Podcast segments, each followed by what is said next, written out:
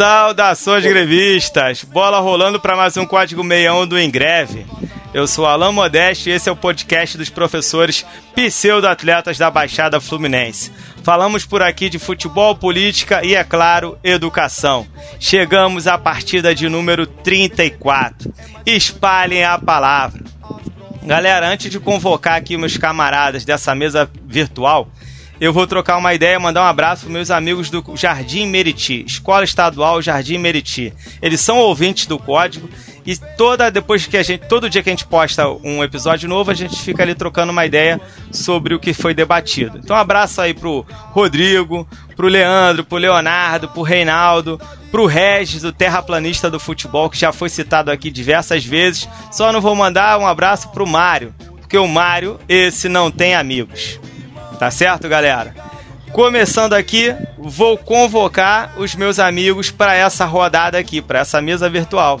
E vou começar com Bruno El Novio. Bruno, já é a segunda ou terceira vez que nós gravamos na hora do jogo do Glorioso. Estão te atrapalhando ou é melhor não ver mesmo? Fala galera, tudo bem? Aqui é Bruno Pereira, professor de matemática, grevista e torcedor do Glorioso Alvinegro. Olha, nesse momento eu acho melhor a gente ficar aqui na live. Se tem um pênalti em revisão ali pro Bragantino. Red Bull te dá asas. Aqueles pênaltis que eu adoro criticar do VAR, né? Mas eu não quero nem mais olhar para lá. Eu acho Foda-se o pênalti. eu vou focar só aqui agora na, na nossa live, que tá difícil a vida do Botafogo. Fez um gol, tomou um empate rápido, menos de um minuto, e agora um pênalti em revisão. E é pênalti para o Bragantino. Red Bull te dá asas. É, minha vida tá difícil. É melhor gravar o podcast nesse horário mesmo. Cara, a gente se diverte muito melhor. Foca aqui, esquece o faísca. O Newton, seguinte, vou te colocar nessa roda aqui. É, no episódio de semana passada a gente falou sobre os nordestinos e houve uma, alguns comentários reclamando a ausência do Obina na sua lista de nordestinos. Como você explica isso? Saudações, pessoal. Saudações rubro-negras e auros celestes. Newton falando, professor de português. Olha, pessoal, o, o, eu entendo as reclamações, elas são justas. É, o Rubina foi um cara muito importante na história do Flamengo. Ele pegou o Flamengo, jogou no Flamengo numa época dificílima do, do, da história do clube. O clube que ontem é, completou 125 anos de existência. 125 anos de muita, muitas glórias, muito mais amor do que ódio. É, e o Obina acabou ficando de fora porque são vários jogadores nordestinos que passaram pelo Flamengo, vários, inúmeros. É, eu fui procurar ainda o pessoal mais antigo, ali Zagallo Vocês vão ter que me engolir. tudo mais, e tinha gente que eu nem sabia, né, que, que era todo mundo e o programa ia ser só sobre isso, só sobre jogadores nordestinos do Flamengo. Mas todo respeito ao Obina, é, é, o Flamengo deve muito ao Obina. R9, vou te botar aqui nessa roda. Eu quero cálculos, meu camarada. O Flusão vai conseguir atingir aquela meta que você estipulou da sagrada, da famosa quina? Fala galera, R9 na área, ex-fazedor de gols do Ingreve, agora na área técnica. Alan, tetinha, tetinha. Eu preciso de nove pontos para ter lucro em relação ao clube. Não é só ganhar do Inter, do Bragantino e Red Bull te dá asas. do Cap. Terror nenhum. E ruim de tudo, a gente empata com o Inter, ganha os dois jogos seguintes e faz sete pontos, assim como no primeiro turno. Tetinha, fica tranquilo, tem terror nenhum não, tá? Muito bom. Tetinha. Tetinha. Cadu, explica pra gente o que que fizeram com o Cano que ele de repente desencantou. Salve, salve, galera! Cadu Valdez na área, representando Vascão da Gama, do Luiz Carlos da Vila, poeta, sambista, saudoso Luiz Carlos da Vila. É, o Luiz Carlos da Vila tem muito a ver com o nosso episódio de hoje, porque ele cunhou uma frase é, é, melhor, muito, muito bem, muito bem elaborada, melhor do que muito cientista político aí, que é o pagode é o Partido Popular no samba lá do, do, do Vila Isabel, famoso samba do Kizomba. Né? Então o pagode é o Partido Popular, esquece o resto, galera. É, pô, então, o que, que faltava ao Germancano? Falei uma vez, o cano brabo, e novamente eu vou falar. Faltava água. Bebeu água! Não adianta você colocar o encanamento todo com a manco, com o tigre, se você não fornece água. Bebeu água! Deram munição pro garoto, ele dá um toque só e é bola na rede. Uma não, duas. E outra coisa também, eu queria me desculpar com a torcida vascaína, porque o Cano não estava é, é, sendo exitoso né, no- nos jogos por minha culpa. Porque esse tempo todo que ele estava na seca, eu estava escalando ele no Cartola. Falei, não, uma hora ele vai... Uma hora ele vai, vai, vai tirar essa seca aí, maluco. Aí essa rodada eu não escalei, ele meteu dois gols, 17 pontos. Desculpa aí, torcida vascaína, não sabia que o culpado era eu. O Cadu fez esse comentário no grupo do podcast. Eu printei, mandei lá no, no Twitter do Ingreve e teve uma repercussão legal lá no Twitter. Bom, galera, vamos pro nosso bloco Vira Casaco. Todo partido cachaceiro comunista é o partido cachaceiro comunista. Nosso bagulho é fazer a revolução. Foi-se martelo e Para você que está chegando aqui agora, que nunca ouviu o nosso podcast, está aqui na live pela primeira vez, é, o, o Vira Casaca é aquele bloco onde a gente escolhe uma personalidade, geralmente de direita, que teve uma atitude que seria elogiável, a- agradável aos nossos olhos. E quem vai trazer o Vira Casaca de hoje é o Newton.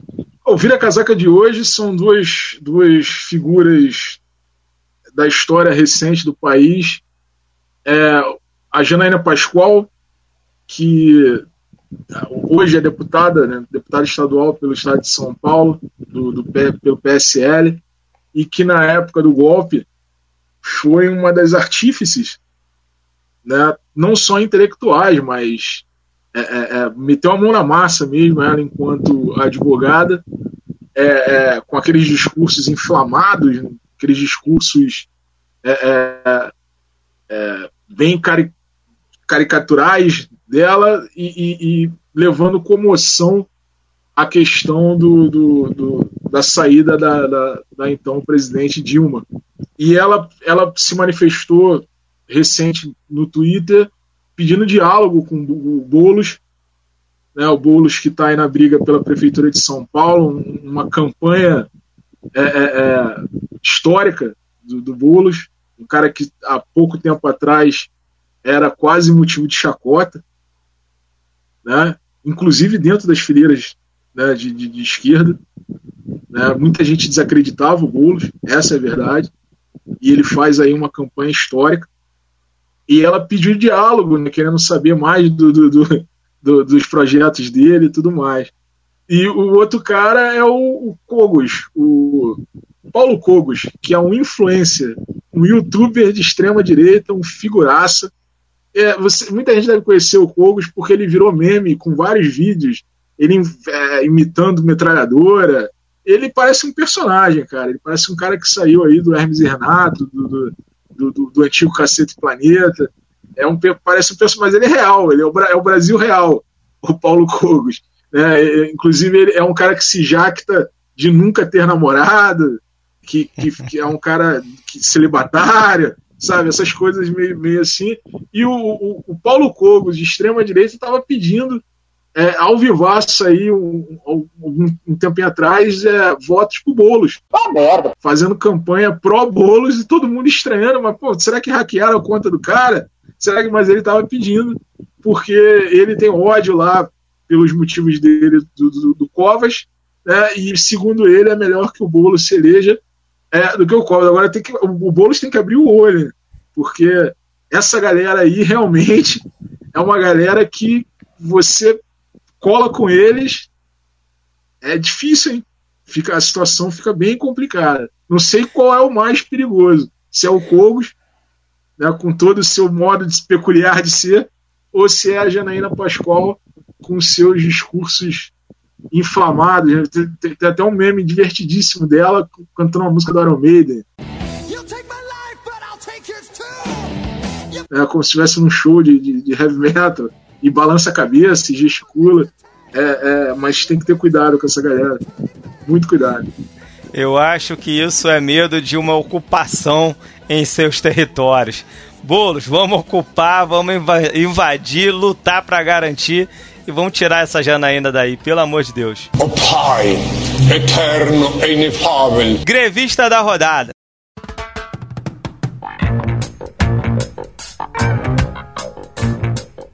Galera, para você que está chegando agora, o grevista da rodada é aquele cara que mandou bem, que a gente exalta aqui e bate palmas para ele. E o grevista da rodada vai ser falado pelo Cadu. Cadu, traz aí o seu grevista. Quem foi o cara da semana? Triplo grevista da rodada. Boulos e Edmilson Rodrigues, do PSOL. Boulos em São Paulo. Foi para o segundo turno em São Paulo, numa eleição que está sendo histórica, né? o, o, o pessoal com segundos na TV conseguiu, né, se fazendo valer de várias inovações. O Boulos fez uma, algumas lives de 24 horas, muito interessante. Ele ficava 24 horas em live, cara. Sempre tinha alguma programação, alguém fazendo alguma coisa. Show do Caetano para arrecadar verba. Enfim, é, foi com uma campanha muito aguerrida, com muita participação da militância é, ele consegue chegar ao segundo turno e, um, e, um, e detalhe, em um município bem marcado pelo conservadorismo, né? É, é, onde a direita costuma, apesar de ter sido também berço do, do, do, PT, mas também é muito marcado pela direita, que é muito forte em São Paulo. Edmilson Rodrigues, eu confesso que sei muito pouco sobre ele, mas é interessante ver que dos três, ele é o único que foi para o segundo turno em primeiro com 34,24% dos votos. A gente precisa estudar Belém, a gente precisa saber o que está acontecendo lá, né? É, e a Manuela Dávila, essa já se esperava desde o começo. Na verdade, a gente até tomou um susto, porque desde o começo da, da, das eleições, as primeiras pesquisas, ela já vinha como primeira colocada e ela passou para o segundo turno em segundo. Então vai ter algumas dificuldades. Teve um candidato lá de centro-direita que desistiu da campanha e os votos dele acabaram migrando para o adversário da Manu. Né? Então esses são os grevistas da rodada. É, há dois anos aí, há dois anos não, há quatro, se a gente contar desde o impeachment da Dilma até hoje, há quatro anos que a esquerda tenta juntar seus cacos e parece que houve aí um, uma reorganização bastante interessante. Estou ansioso para acompanhar e participar dos próximos passos aí. É, o cenário ainda não é o ideal, mas estamos avançando. Isso me lembrou de um samba do Jorge Aragão que eu gostava muito e ouvia com o Roberto Ribeiro. Ainda resta um pouco de esperança, apesar das desavenças. Ainda resta um pouco de esperança, apesar das desavenças. É, vamos pro Cartola, galera. O Cartola, a gente montou aqui uma liga do Cartola chamada Liga do Código Meião do Ingreve. E toda semana a gente vai divulgando quem tá bem na rodada. Primeiro colocado é o Caio, tá? É afilhado do Cadu, não é isso, Cadu? É ele. E no nosso episódio que vai na quarta-feira tem que rolar uma vinheta do Aleluia aí, hein?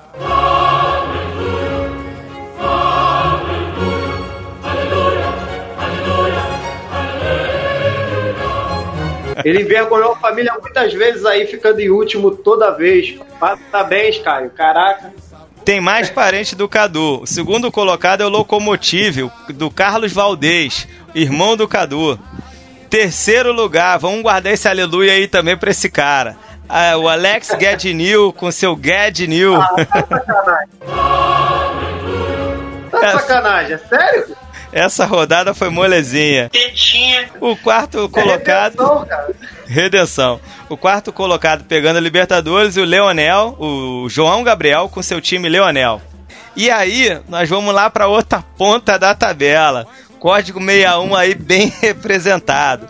Décimo, o vigésimo primeiro colocado. Nosso campeonato tem 24 times. Chablau, do Newton, tá lá na zona de rebaixa, rebaixamento, na zona da confusão. Você é safado. Depois dele, Pitbullzada, do Juanzinho. 23 é o PH10 do Pedro Henrique. E em última colocação na rodada, nada mais, nada menos do que o treineiro do Ingreve. Tetinha. O colossal tricolor do Rafa Ribeiro R9. É por isso que o Ingreve mais perde do que ganha. Fazer, fazer só uma observação em relação a isso aí, cara acontece um fenômeno comigo curiosíssimo no Cartola. Eu coloco o Thiago Galhardo, porque, pô, ele tava um cara que tava numa fase muito boa no Brasileirão. Eu falei assim: vou deixar o cara para sempre no, no, no, time. Aí ele toma cartão vermelho, é convocado pelo Tite, não joga. E o Fred, cara, todas as vezes que eu escalei o Fred no Cartola, o Fred não joga. Aí eu escalar ele não joga. Ainda resta um pouco de esperança, apesar das desavenças.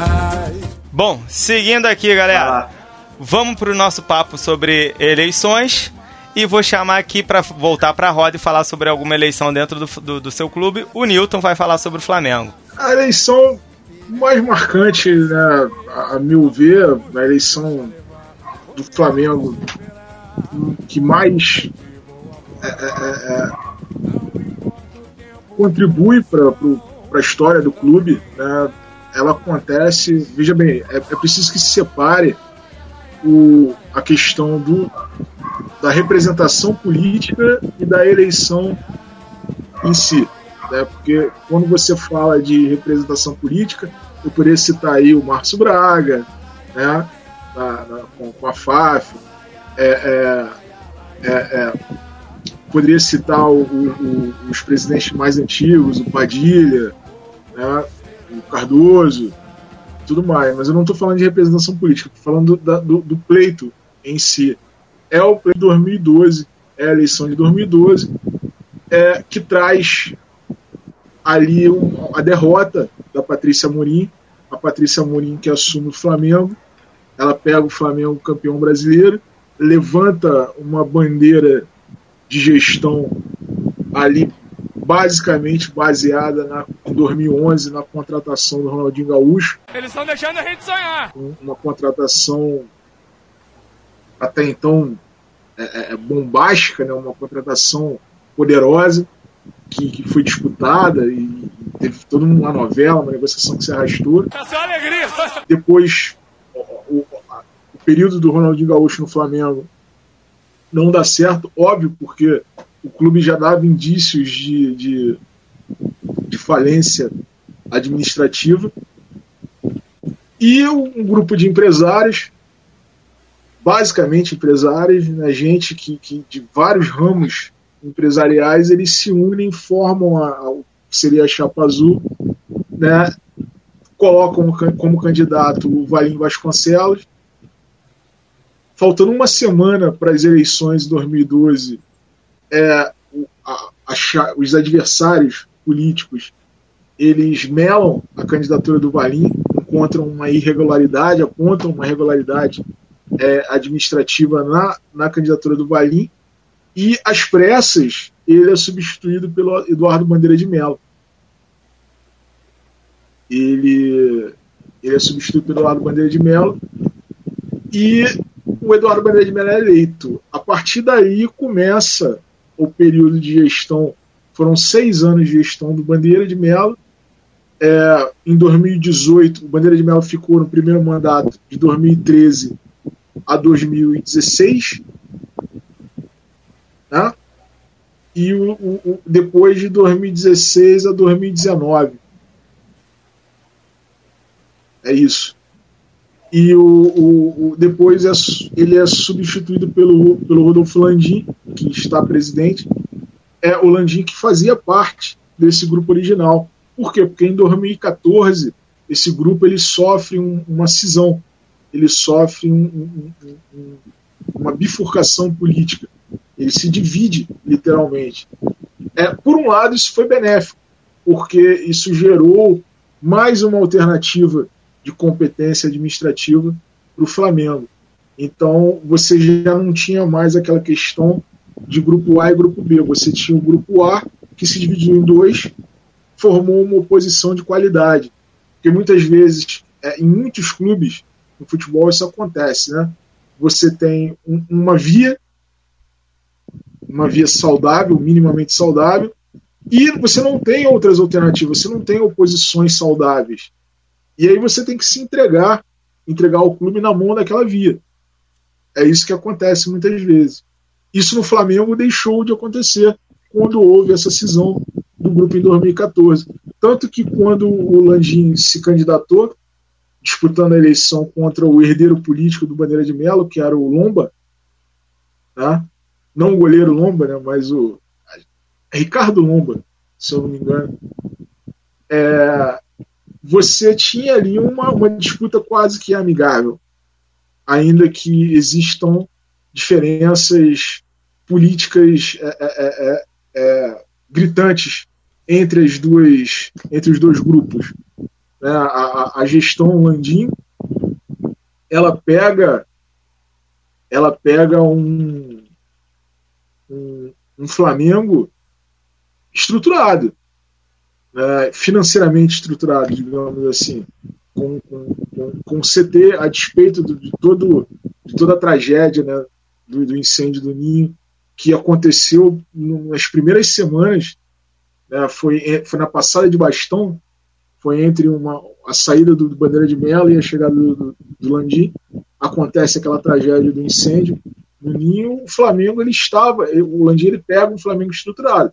No final das contas, é, foram os seis anos do Bandeira de Melo roendo o osso que proporcionaram ao Flamengo chegar proporcionaram com que o Flamengo chegasse no, no, no outro patamar. Porque nós estamos em outro patamar. Tão falado. É, então, assim, em termos políticos, inclusive, é, alguns, alguns personagens de gestões anteriores foram cooptados. O próprio Marcos Braz. O Marcos Braz chegou a concorrer contra esse grupo. E hoje faz parte né, é o cara que está de frente no futebol, é o vice-presidente de futebol. Então, assim, é, politicamente, é, o, eu vejo o Flamengo ele num, numa atmosfera de estabilidade política. Né? Não, não existe no Flamengo, é, a despeito do que aconteça dentro de campo, se o clube fez um ano excelente em 2019, está fazendo um 2020 né, com problemas e tudo mais, a despeito disso, existe estabilidade política no clube. É, no próximo pleito, é, eu prevejo, eu não prevejo muita, muita mudança, eu não prevejo muita, muita tribulação, muito, muita problematização é, é político-eleitoral no clube. As eleições do Flamengo elas não são eleições gerais, são apenas os sócios do, do clube que votam. Tá? Durante muito tempo, é, é, se reivindica, muitas correntes políticas do Flamengo reivindicaram que abrissem a votação para o torcedor, ou pelo menos para o sócio torcedor, mas isso em termos de estatuto, isso nunca foi colocado. É uma, é uma eleição que é, é, é muito curioso, né? porque o Flamengo é o clube mais popular do Brasil, é uma das maiores torcidas do mundo, certo? No entanto, o destino dele é sempre decidido por um pequeno e restrito grupo de pessoas. Isso tem um lado bom e um lado ruim.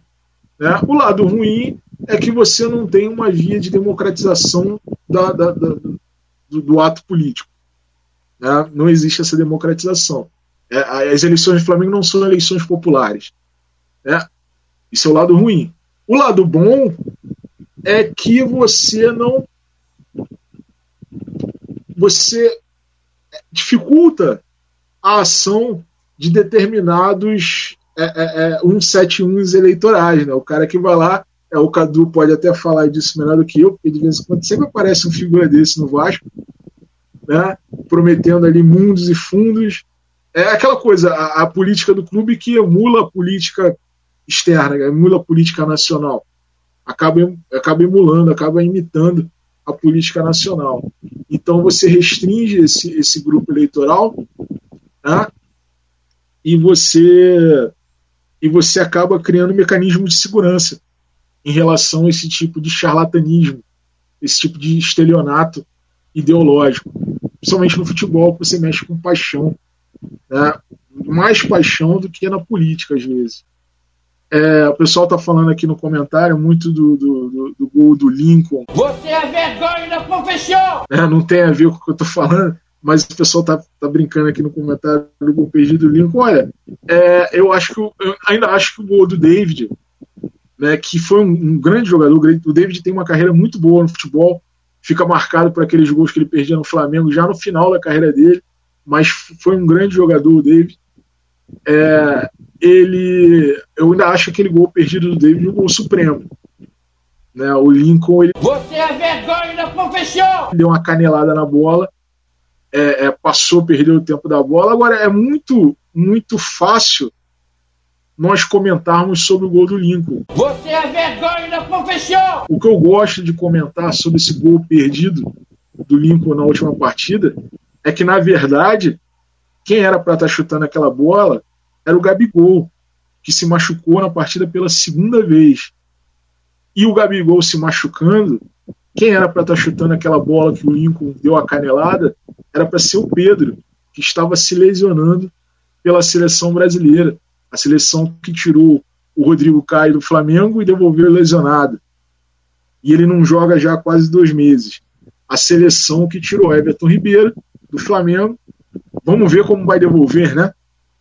E a seleção que tirou o Pedro do Flamengo está devolvendo lesionado também. No final das contas, o Lincoln é o menor culpado daquela canelada que ele deu. Galera, é a primeira vez que a gente está fazendo esse modelo de, de live né, estamos aqui transmitindo a nossa gravação do podcast pelo YouTube. Então a gente está aqui pela primeira vez e está interessante porque a dinâmica mudou.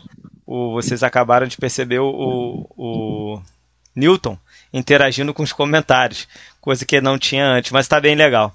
Enfim, eleições e Flamengo, Marcos Braz passou, vereador da cidade do Rio. É, o Fred Sim, Luiz. olha só, não só, não só o Marcos Braz, o roupeiro do Flamengo desculpa, não, não, não perdi o nome dele aqui, depois eu posso dar uma pesquisada. Ele foi eleito na cidade dele vereador. Não foi só o Marco Branco que foi, foi, foi eleito vereador, não. Na cidadezinha, cidadezinha lá do roupeiro do Flamengo, ele foi eleito vereador na cidadezinha dele. Em contrapartida, o Bandeira de Melo e o Fred Luz, que também se candidataram à Prefeitura do Rio, não conseguiram entrar, ficaram lá na rabeira. É, enfim, só para a gente bater essa bola com Flamengo e eleições.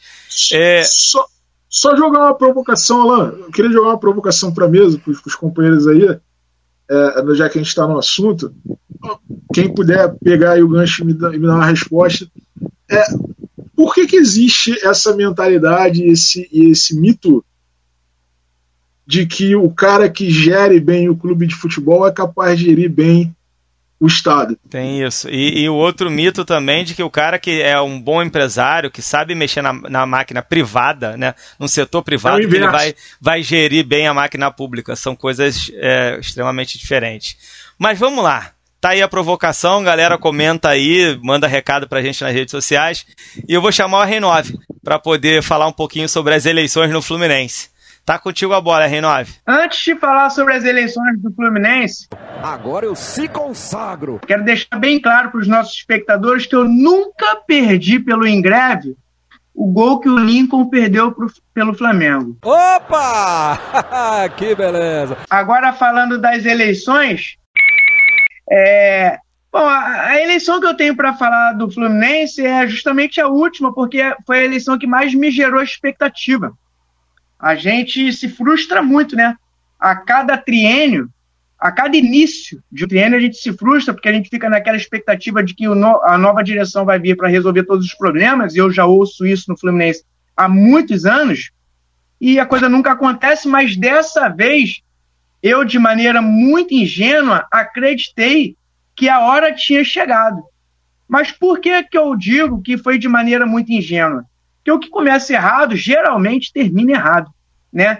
É, durante todo o período. Bom, para começar, a eleição foi antecipada, porque o presidente anterior, ele, ele, ninguém aguentava mais ele, e fizeram um acordo lá para ele antecipar as eleições, seriam é, inicialmente em novembro, e a eleição acabou sendo no meio do ano.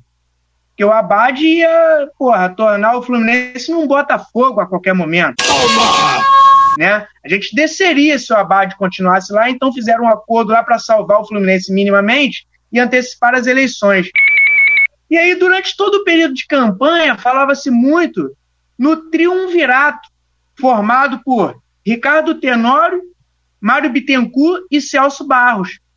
E aí, há pouquíssimos dias da eleição, parece que houve uma briga lá entre os três e o Ricardo Tenório resolveu sair, tirar o seu nome dessa coligação, digamos assim. E aí, o Celso Barros, que no primeiro momento seria é, um contratado pelo Mário e pelo Celso, para porra, uma mosca. Que pintou pra lhe abusar. É, para comandar o futebol do Fluminense, ele passou a ser vice-presidente de futebol. E o Ricardo Tenório, que seria o vice-presidente de futebol, passou a ser a oposição, né? É, acabou o Mário e o Celso ganhando a eleição, né? E o Celso Barros ficou como sendo vice-presidente do Fluminense e o homem forte do futebol. Pô, com dois meses de, de gestão, o, o Mário já brigou com o Celso, afastou o Celso do futebol e resolveu simplesmente é, centralizar todo o poder. É, é, claramente o Mário é o presidente geral do clube e o homem foi o novo homem forte do futebol. Mas há quem diga que o Mário acumule também o, a vice-presidência jurídica do clube. Ele, como muito bom advogado, a gente sabe bem disso, né? Aí, para resumir a história, o Fluminense é um clube cheio de problemas, precisa de alguém que assuma ali a presidência e resolva o problema, né, de maneira séria. O cara resolve assumir um monte de frente. E aí, com certeza, ele não dá conta, porque é humanamente impossível você assumir tantas frentes num clube tão bagunçado bagunçado há tantos anos como é o Fluminense, né? E aí ele até começou bem o trabalho dele, mas ele já começou a ratear. Hoje em dia o Mário é muito mal visto pela torcida do Fluminense, porque ele entrou numa de inclusive brigar com a torcida, ele está censurando alguns sites independentes do clube. O Celso Barros, que com certeza angariou muitos votos para a dupla, né? Ele hoje está sentado no sofá, acompanhando tudo de longe. Né? O Celso sequer aparece nas Laranjeiras ou no CT. Então, o Mário assumiu tudo sozinho. Ninguém explica exatamente o que aconteceu com relação a essa briga do Celso com o Mário. Né? O Mário diz que tenta procurar, já tentou procurar o Celso várias vezes durante esse período, e o Mário Bittencourt foge do Celso Barros, ele se recusa a conversar com o Celso Barros. Inclusive teve lá o evento da o evento de, de festa, a Flu Fest, tem todo ano no Fluminense, e esse ano especificamente foi para comemorar os 10 anos do título de 2010, o Campeonato Brasileiro de 2010 vencido pelo Fluminense. E, pô, o Celso Barros foi um dos principais responsáveis daquela campanha, porque foi ele que botou o time, né? Ele trouxe Murici Ramalho, ele manteve o Conca no elenco, ele contratou o Fred no ano anterior, ele trouxe o Deco né, no decorrer do campeonato, e o Celso Barros sequer foi convidado para participar da FluFest. E aí o Mário deu uma desculpa de que não convidou por conta da pandemia, que o Celso Barros já tem uma idade um tanto elevada, ficaria perigoso, mas, pô, piada. O Celso Barros poderia é, participar através do telão, por exemplo. Então, assim, o Mário tá decepcionando muito assim, ele parece que o poder subiu a cabeça, então desandou completamente o trabalho dele. Ele hoje, tivesse uma eleição hoje, o índice de rejeição dele seria muito grande. Então, é o que eu falei no início. Começou de maneira muito errada e, pelo visto, vai terminar de maneira ainda mais errada com um centralizador lá no poder. Vamos ver como é que ele termina. A gente está no primeiro ano só de gestão. Tomara, ele pode ainda tomar consciência de que está indo pelo caminho errado, né? E começar a tomar rumos certos a partir daqui. Eu, particularmente, não acredito, pelo que eu acompanho, não acredito, mas esperança é a última que morre, né? Vamos ver se de repente ele começa a tomar o rumo certo e, pelo menos do meio para o final, ele consegue né, é, delegar funções, fazer o negócio de maneira mais descentralizada, de maneira melhor, para que a gente consiga evoluir no quesito gestão. Interessante que é só um ano e você já está assim desesperada. Segura, segura, Exatamente. sustenta que faltam dois. Porque Exatamente, ele ficou um, dois meses bem e do nada o cara desceu o morro, cara, que a gente ninguém entendeu nada, tá todo mundo surpreso. Bom, é, eu tenho certeza que os outros três aqui estão felizes com, a, com o Mário. Não me pergunte que Mário. É, Bruno, vem, vem com a gente, Bruno. Traz a, su, a sua eleição no Botafogo, por favor. É. Eu separei em dois momentos aqui, não só a eleição no Botafogo, inclusive é um ano de eleição no clube. É, acredito que, que não seja uma eleição tão conturbada, conturbada quanto a do Vasco, mas está indo no mesmo caminho. Inclusive, já teve tentativa de impugnação da, de uma chapa. É, no Botafogo, cara, é, é triste. Ô, Bruno, triste. rapidinho. Oi. Acabou o jogo? Acabou. Quanto foi? Vamos falar de jogo não, cara. Vamos falar de política. Tá doido? Que jogo que? Hoje o assunto é outro, rapaz. Esquece Tanta... o resultado do jogo. Tanta coisa importante acontecendo no mundo, ele querendo falar de futebol. Pelo amor de Deus, pô. Ninguém quer falar de futebol hoje. Eu, é exatamente disso que eu quero falar. Quando eu dou aula de educação financeira para meus alunos, eles falam, professor, porque às vezes tem o dólar diminui, aumenta, eu falo, gente, olha só, a instabilidade política é, gera instabilidade econômica. E no clube não é diferente, cara. Quando você tem um clube que ele não é bem sólido é, politicamente, quando a, a, a política do clube ela está abalada, isso vai refletir não só no financeiro, como também não só no financeiro, como também dentro de campo. É, não tem jeito, cara. O Botafogo está num momento. Eu já falei isso em alguns episódios, desde a eleição do Maurício Assunção. Só, só te, te interromper rapidinho aqui, eu estava vendo aqui que houve um surto de Covid, vocês estão sabendo, no Palmeiras, né? vários jogadores infectados. E agora o São Paulo e mais oito jogadores do Atlético Mineiro testaram positivo. É, teve no Santos também, um pouco antes do jogo do Bragantino contra o Bragantino. Red Bull te dá asas. Inclusive o Bragantino, antes do jogo do Botafogo, fez uma bateria. Eles fizeram um teste duas ou três vezes. As eleições no clube, cara, desde Maurício Assunção, que foi o cara que praticamente dobrou a dívida do Botafogo, é muito triste. E agora misturou essa questão da SA que, ao meu ver, parece que, que morreu. O cara que estava tocando a SA correu. Ele viu que estava uma briga política, todo mundo querendo ganhar de um lado. O Botafogo parece não ter uma gestão séria, é, que, que não vai ter uma gestão séria, independente do candidato que ganhar, cara. Eu não vejo nenhum candidato com potencial para fazer um trabalho sério no clube. É, e vai continuar assim, então não vai ter SA, ao meu ver, não vai ter SA, não vai ter uma gestão séria, e se cair, meu amigo, vai ser igual 2015. Que eu já falei aqui, voltou na sorte e se bobear vai ser igual o Cruzeiro, não volta. Que eu também acho que o Cruzeiro não volta. Mas um outro momento que eu lembro muito, que foi muito marcante a eleição, na verdade são dois, né?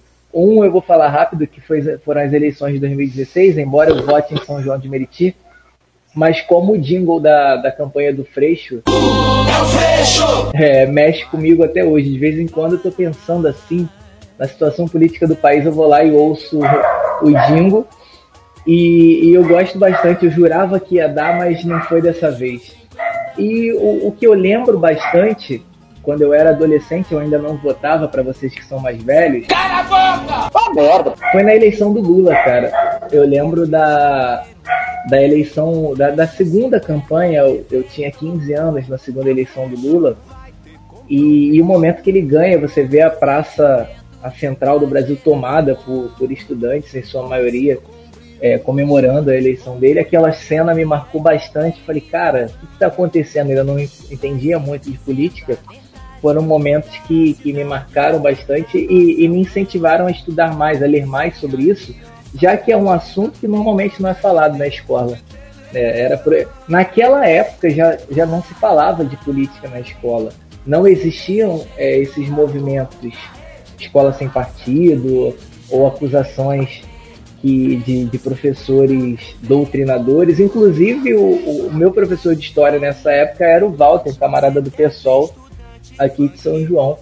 E ele nunca falou de política dentro da sala de aula, né? Interessante isso foram momentos que me marcaram bastante, mas tá difícil falar até de eleição no Botafogo, né? Que ano!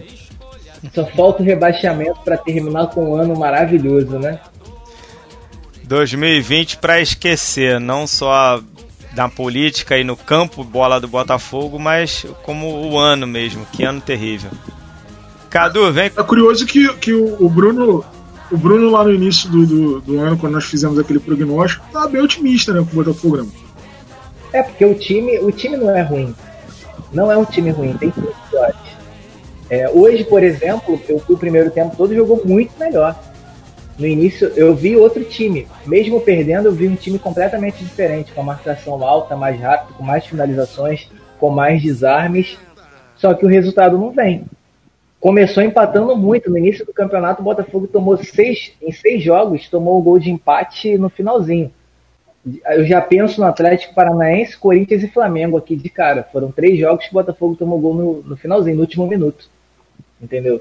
Mas é um time que não é ruim, eu não acho time ruim. Se você pegar o papel, é o Cruzeiro, foi o que eu falei no mesmo episódio. O Cruzeiro, no ano passado, ninguém colocava o Cruzeiro como rebaixado. No papel era um excelente time, mas diversos fatores atrapalharam para a queda, né? O time do Flamengo também não é ruim. O problema é que ele não joga. Tá contigo a bola, Cadu. Já colocaram aí no comentário aí. É, não fala de eleição não, porque dá gatilho, pelo amor de Deus. Eu vou até pedir licença aí aos vascaínos, né? Eu sempre tento trazer alguma informação relevante para os vascaínos, tento buscar alguma coisa na história do clube e tal. Mas dessa vez eu vou falar mais para os não, não vascaínos do que os vascaínos, porque eu tenho certeza absoluta de que quem não é vascaíno não está entendendo porra nenhuma do que está acontecendo, cara. Essa loucura, nem a gente entende muito bem. Para a gente começar a entender essa eleição agora, que está dando maior zebra, maior zona, essa, uma bagunça total essa eleição. E detalhe, nós já tivemos duas eleições e ainda não sabemos quem vai ser o presidente para o próximo triênio, né? Ou seja, ninguém se entende. Mas para a gente começar, para a gente conseguir entender essa eleição desse ano, a gente tem que voltar para o ano de 2017, quando teve a eleição para esse triênio atual, né? 2018, 2019, 2020. Nessa eleição, a gente vê é, a gente sai de uma, de uma eleição do Eurico muito desgastada, né? O Eurico vinha muito desgastado e sofreu um rebaixamento com o Vasco, coisa que ele jurava que nunca ia acontecer. Se eu achar que, se eu achar que, o, que o Vasco vai ser rebaixado, eu, eu chego ali e vou ver onde é que é o negócio ali mais distante na Sibéria e me transfiro para lá. E ele é rebaixado com o Vasco, consegue voltar, mas muito desgastado, né? Já já com a saúde um pouco debilitada. O que ele fazia na antiga política do Vasco não funcionava mais, que era montar um timaço, não, não pagar ninguém e foda-se, vambora e, e vamos assim mesmo, né? E não tinha mais uma voz tão ativa no clube. Quer dizer, achava-se que ele não tinha. E aí o cara foi eleito. Eurico Miranda foi eleito. O respeito voltou. Ponto. Só que aí veio uma investigação, descobriram que na urna 7 numa urna lá do Vasco, uma urna 7, era só uma galera é, é, é, que não poderia votar, né? E eram votos manipulados do Eurico, né? Com isso, a vitória sai do, do, do, das mãos do Eurico e passa para o Júlio Brandt, né? É, o Júlio Brandt, coitado, é, é o Ciro Gomes da, da época. Francamente, e veja bem, se eu tiver errado, me corrija. Da, da, atual época, do atual momento, ele é o nosso Ciro Gomes, ou então o Lula daquele tempo, só que o Lula já ganhou, né? Chegou a ganhar. É, não pelo ponto de vista político, porque ele é pelego, ele é coxinha. Né? Eu estou falando aqui do ponto de vista de não conseguir ganhar eleições. E aí, o, o, o Brandt dá uma, dá uma entrevista como presidente. E tudo que ele promete nessa entrevista, aliás, tudo que ele promete na campanha, né, foi o que o Campelo fez depois. Ele prometeu reduzir a dívida do Vasco, reforma de São Januário, um CT, o CT de Caxias da base, né, é, eleições diretas. Essa era a plataforma do Brant, né? E ele dá uma entrevista assim, dessa forma. E aí ele tem até uma, um bate-boca com o Eurico. E aí o Eurico vai falar assim: pô, você tem certeza que você já ganhou? A eleição não acabou. Aquilo soou estranho, mas ninguém ligou, pensou que o Eurico tivesse gaga. O Eurico já tinha costurado uma aliança, e aí o Campelo rompeu com, com o Brant. Vale, vale lembrar que o vale lembrar que o Brant ele era é, é, vi, o Campelo era vice da chapa do Brant, o Brant tinha desistido da chapa dele para compor com o Brant, e aí o Campelo vai e racha e faz uma candidatura entre os beneméritos e ganha ali, cara. Por isso que ele ficou até hoje é chamado de golpelo. Ali costuma. Ali, ali começa é, é, toda essa treta, né? E aí a gente já tem que lembrar dessa eleição, porque essa eleição atual ela tem uma carga muito pesada das eleições passadas. E aí, o que, que acontece nessa eleição agora? Eleição marcada para dia 7 de novembro, presencial, né? E aí rolou uma discussão danada, porque a eleição ia ser híbrida, parte online e parte presencial. Nós estamos numa pandemia, onde não pode ter aglomeração, é, é sempre bom lembrar. E aí, o que, que acontece? Uma semana antes da eleição, é, chega uma liminar, é, é, adianta, o Vasco, na verdade, adia a eleição para o dia 14. O Vasco adia a eleição para o dia 14, né? É, que deveria ser uma eleição híbrida, online e, e, presencial. E aí, na véspera, no dia 6, na véspera da, da, do, que, do que seria a eleição, né? Na véspera da eleição chega uma liminar. Não, a eleição vai ser amanhã mesmo e presencial. Caralho, velho. Todo mundo organizado para votar no dia 14, de repente vai ser amanhã. E aí foram lá os sócios, votaram, teve porrada, teve tiro, teve gente quebrando a, a, a cadeira da, do, do bar do coitado lá, do cara lá de São Januário que vendia a cervejinha dele lá, tacando cerveja nos outros, a porrada estancou. E aí à noite chega uma nova liminar suspendendo aquele pleito do dia 7. E aí vão fazer o quê? O que a gente faz, né? A galera a mesa diretora do Vasco lá, da, da eleição. Porra, velho, vamos continuar essa porra, vamos continuar essa porra, depois a gente vê na justiça o que, que vai acontecer. Acontece um rolo do caralho, porque quando acaba a eleição, é, eles tentam duas delegacias para poder, poder guardar as urnas, ninguém queria deixar as urnas em São Januário por motivos óbvios. Os delegados riem da cara da mesa diretora do Vasco, porque eu vou pegar a urna caralho, vou pegar porra nenhuma. E aí não tem para onde levar, não tem para onde levar os votos. E aí decidiram às altas da madrugada, vamos contar essa porra. E aí contaram os votos. Deu leve esse ano, deu leve esse ano e o leve esse ano que é o, o, o é, acho que para mim ele representa muito o que, que, que, vem acontecendo na política atualmente, né? De gente fazendo promessas milagrosas. Ele está prometendo um timaço. Ele diz, o torcedor não se ligou nesse detalhe, mas o que ele disse é que a gente é, é que ele diz, ele, o que ele diz é que ele tem uma linha de crédito que somam 5 bilhões de reais, 200 milhões de dólares, e ninguém se ligou nesse detalhe. Ele não falou que tem 200, que tem 5 bilhões, que tem empresário querendo investir 5 bilhões em patrocínio no Vasco. Não é isso. Ele tem uma carta de crédito de 5 bilhões. Ora, meus amigos, se você pega 5 bilhões, presume-se que você vai ter que pagar esses 5 bilhões. Só que ninguém vai emprestar 5 bilhões querendo 5 bilhões de volta. Você vai pegar 5 bilhões para pagar 15 bilhões, 20 bilhões com juros, né? Você tem que pagar aquela merda, cara. E a galera tá empolgadíssima, ele ganhou com larga vantagem. Ué, né? ué, tem que pagar? Porra, é linha de crédito, maluco. Eu tô desesperado com isso, cara. A gente vai bater. Ele pegou a linha de crédito, a gente já passa a ser o mais endividado do Brasil. A gente passa o Botafogo, a gente passa o Cruzeiro.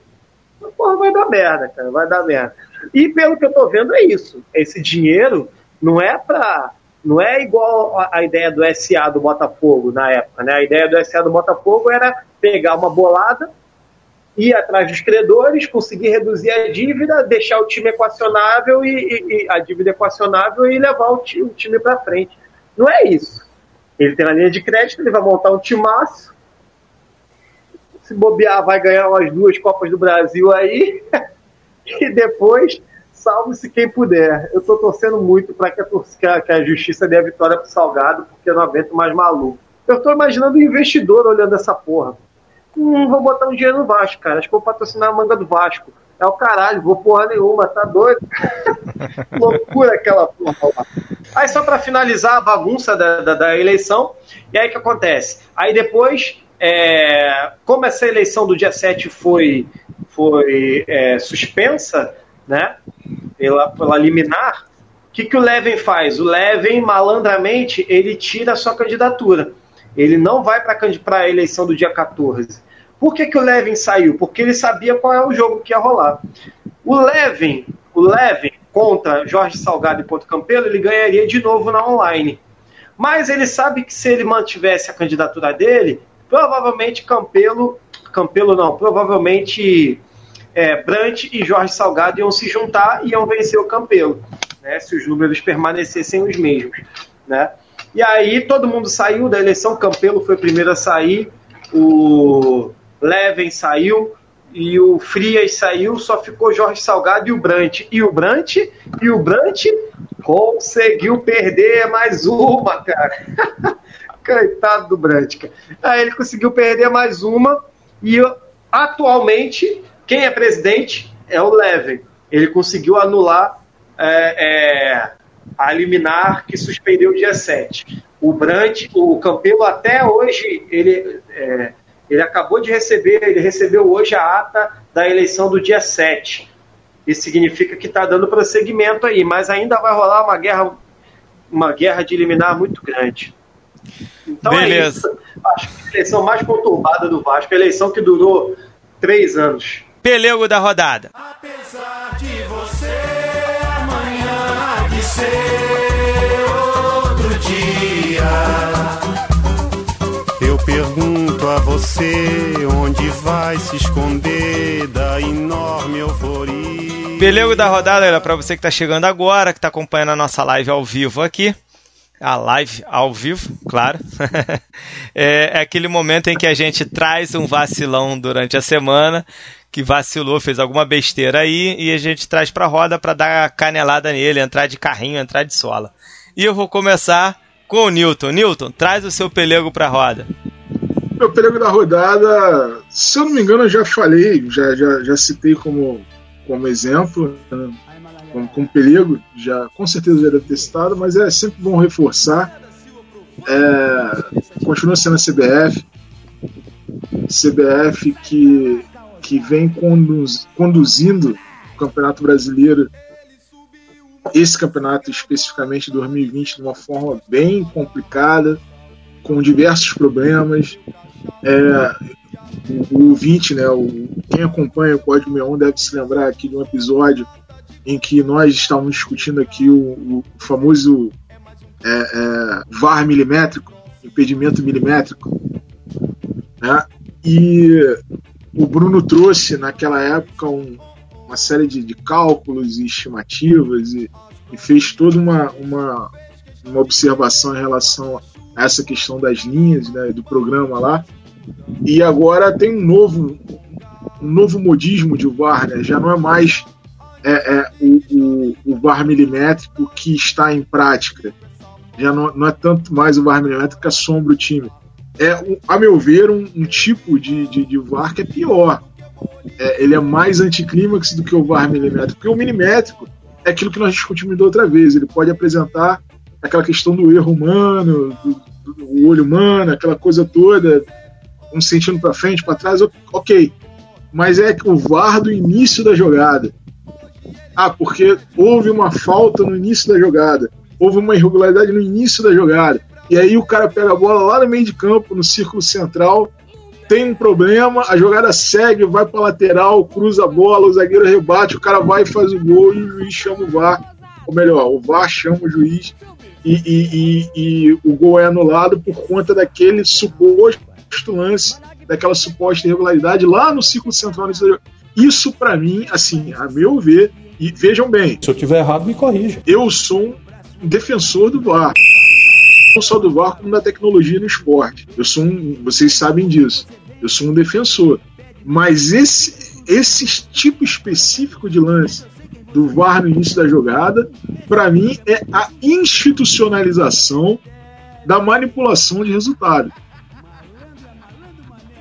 Ok? Você já não tem nem mais a descrição do, do, do milímetro, do centímetro do impedimento. Você não tem o benefício da dúvida mais. Você simplesmente olha o gol, retrocede a jogada e tenta achar algum tipo de, de, de, de, erro, algum tipo de conduta equivocada no início da jogada que você, na qual você possa invalidar aquele determinado gol daquele determinado time. Então, assim, isso é só uma ramificação é, da, do, do, dedo podre que a CBF tem colocado no Brasileirão de 2020. Tá? Independente de quem seja o campeão, independente de como ele termine, é um, um, um, um campeonato que tem tomado um rumo bem esquisito. ok? Então, assim, especificamente meu perigo de hoje é CBF e seu VAR esquisito. É, a CBF com essas datas FIFAs que não interrompe o brasileiro é uma coisa absurda. Então esse é outro outro problema que a CBF traz pra gente. Enfim, vamos seguir aqui com o pelego da rodada e agora eu vou chamar o nosso camarada Bruno. Bruno, tá contigo a pelota. Traz o pelego pro, pro pau. Então, eu poderia concordar com o Newton, mas não vou reclamar de arbitragem não, senão a galera vai começar a falar que já estou chorando, né? Vai para um assunto mais sério, um assunto que está acima do Botafogo. E na semana passada eu não pude participar presencialmente na, do nosso programa, então não deu para falar. É, o pelego da rodada, duas rodadas consecutivas, consecutivas vai para o pessoal responsável pelo apagão no Amapá, cara. É, é um problema muito sério me incomodou muito que, que a imprensa na, no, no, dia, na semana das eleições dos Estados Unidos, só se, eles só falavam das eleições dos Estados Unidos, enquanto o Amapá estava dias sem luz, sem energia elétrica. E isso porque a empresa responsável já tinha avisado o governo no início da pandemia que isso poderia acontecer. Então não sou eu quem vai apurar quem é o verdadeiro culpado, se é o governo, se é a Agência Nacional de Energia Elétrica, mas existe sim um, um culpado, uma pessoa ou um grupo de pessoas que são extremamente responsáveis por isso ter deixado, por ter deixado isso acontecer. É, então, na verdade, o pelego da rodada vai para essas pessoas: governo do Amapá, Agência Nacional de Energia Elétrica, não sei se foi a empresa, enfim, mas foi um fato que me incomodou bastante. Largaram o Amapá por alguns dias lá, isso é um absurdo, né? E eu, interessante alguns memes que eu li dizendo ah o Brasil uma regi não uma região está é, sem luz por quatro cinco dias. Venezuela? Não. É no Brasil mesmo. Então a gente tinha tanto medo de se tornar Venezuela e estamos aí estamos no caminho. É... Cadu seu pelego da rodada meu camarada. Meu pelego da rodada é o, é o PDT é o PDT que está fazendo o coitado do Brizola se revirar nos túmulos, que o PDT não é brincadeira não. A mais nova do PDT, vamos lembrar que o PDT, desde 2016, tá vacilando pra cacete. O que teve de deputado do PDT votando a favor do impeachment da Dilma tá de sacanagem. Aliás, o, se eu não me engano, o PDT liberou os seus deputados para votarem o que ele quiser, porque a gente sabe que os, os partidos eles orientam os, os, deputados a votarem de certas formas. Né? E, e, se eu não me engano, o PDT foi esse caso. Enfim. É, e a nova, a mais nova do PDT, o Carlos Lupe, que é o coronel lá do PT, né? Famoso coronel do, P, do PDT, quer dizer, ele entrevista a CNN, quase que eu falei a CSN, entrevista à CNN, ele disse que o PDT não deve apoiar a Manu e nem o Eduardo Paes. O Eduardo Paes até vai, né? Não merece mesmo, não. O Eduardo Paes deixa quieto. Mas agora, não apoiar a candidatura da Manu, sacanagem é essa? Que loucura é essa? Que loucura. O que está acontecendo com o PDT? Que coisa absurda. Vai aí pro PDT, na figura do Carlos Lupe, nosso pelego da rodada. Não deve apoiar a Manu porque eles vão estar ocupados viajando para Paris. É... é. R9, tua vez, tá contigo. Traz o pelego da rodada pro, pro meio da roda. Meu pelego da rodada vai ser um pouco descontraído. Ele vai pro candidato a vereador de Ipojuca, lá no Pernambuco, chamado Rodolfo Cornetinha. Ele é filiado do Avante. E aí, por que, que ele é o pelego? ele passou a campanha toda divulgando o número errado mesmo. ele só descobriu no dia da eleição.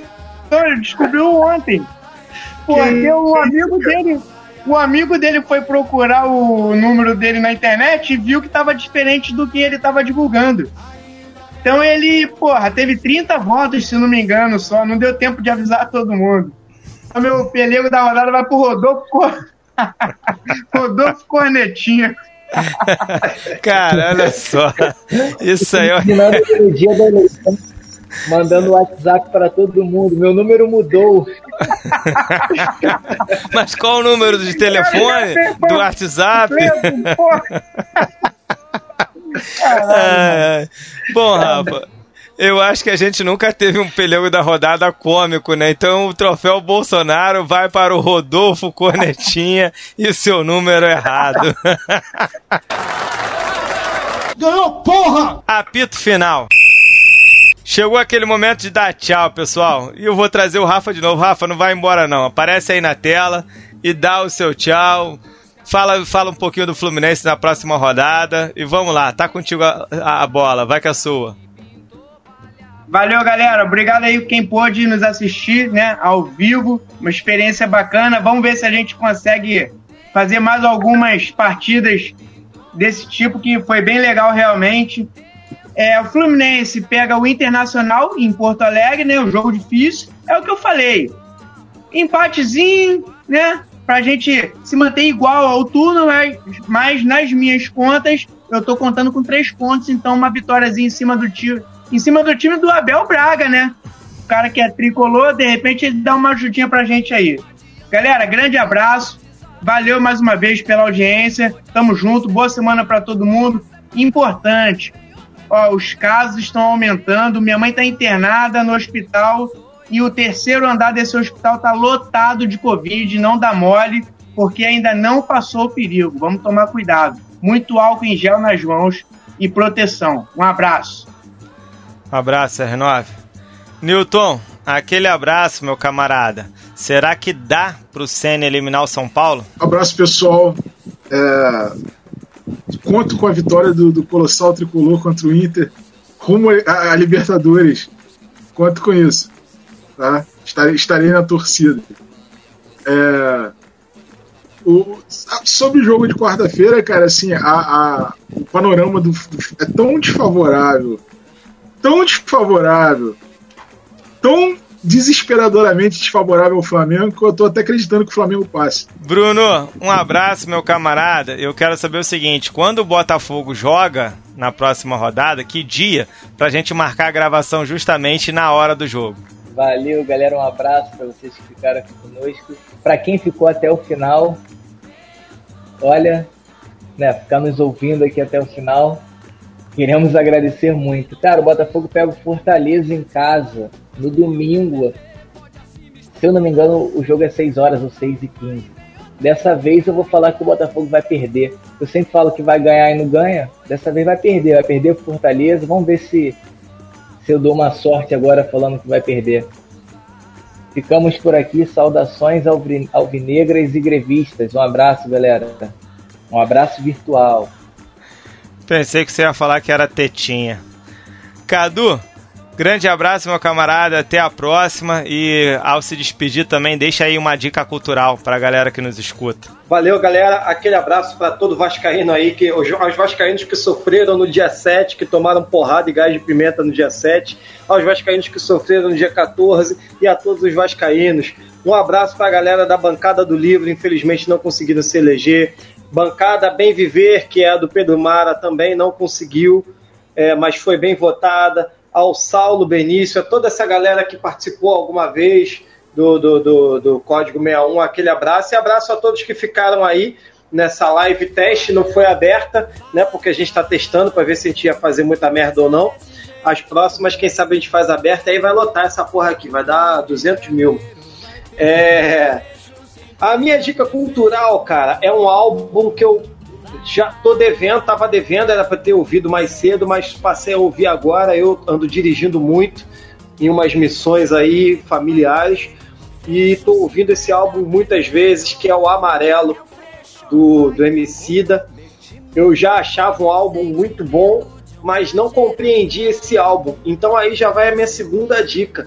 A minha segunda dica é que você ouça. Eu gosto muito de um podcast chamado História Preta Inclusive, eles estão com, com temporada nova. Eles estavam um tempão já sem publicar nada e voltaram a publicar. Tem um episódio do dia 10 de julho desse ano que se chama O Caminho até Amarelo.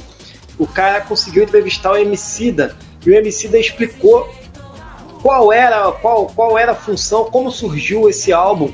E aí, porra, cara, aquilo, e, e, no momento que tá, as músicas estão falando muito para mim. Eu também, quando eu ouvi Amarelo pela primeira vez, eu ouvi uma vez só e larguei, porque eu achei que fosse, ah, pô, é um álbum mais leve do Emicida. Mas quando ele vai explicando faixa por faixa, ouça primeiro, ouça primeiro o podcast e depois ouça o álbum inteiro que vocês vão entender que o Emicida deu uma porrada muito bem dada. É, é... isso, galera. Aquele abraço. Vou completar a sua dica. Eu já escutei esse episódio do História Preta, bom demais. Tem um outro podcast também que falou desse álbum quando foi lançado, que é o Mamilos. Não que eu goste muito desse podcast do programa, mas esse episódio em especial é muito bom. E ouçam os dois antes de partir para o álbum, você já vai chegar lá com muita informação sobre o álbum. Lembrei de outra dica cultural, cara. Esqueci, não podia esquecer. Ouçam o último episódio do podcast Medo e Delírio. Quem conhece esse podcast sabe o que eu tô falando, a gente gosta muito, ele é muito engraçado. E o Frota, é isso mesmo, o Frota, o deputado, mandou um abraço lá pro Código 61. Vocês vão entender quando vocês ouvirem. Um abraço, galera. Quero agradecer o carinho de, do pessoal que ficou até o final aqui na, na nossa live. Prestigiou. E eu vou dizer o seguinte: é, é, esse programa tem uma dinâmica diferente da forma como foi feito aqui, online, ao vivo. E no podcast ele fica um pouco diferente. Então, obrigado. Ouçam também um podcast, vai estar tá bem engraçado, com várias vinhetas. É, e, dá, e, e façam essa, essa comparação. Tá certo, galera? O Ingreve é grande, só a luta muda a vida e até a semana que vem. A galera do Ingreve FC pediu para mandar um cheiro nos dreadlocks do Gil Luiz Mendes, que bateu uma bola com eles no podcast Código 61. Eles mandaram também saudações grevistas e disseram que o programa tá cada vez melhor. É cada um tem direito à sua opinião, né? Ator pornô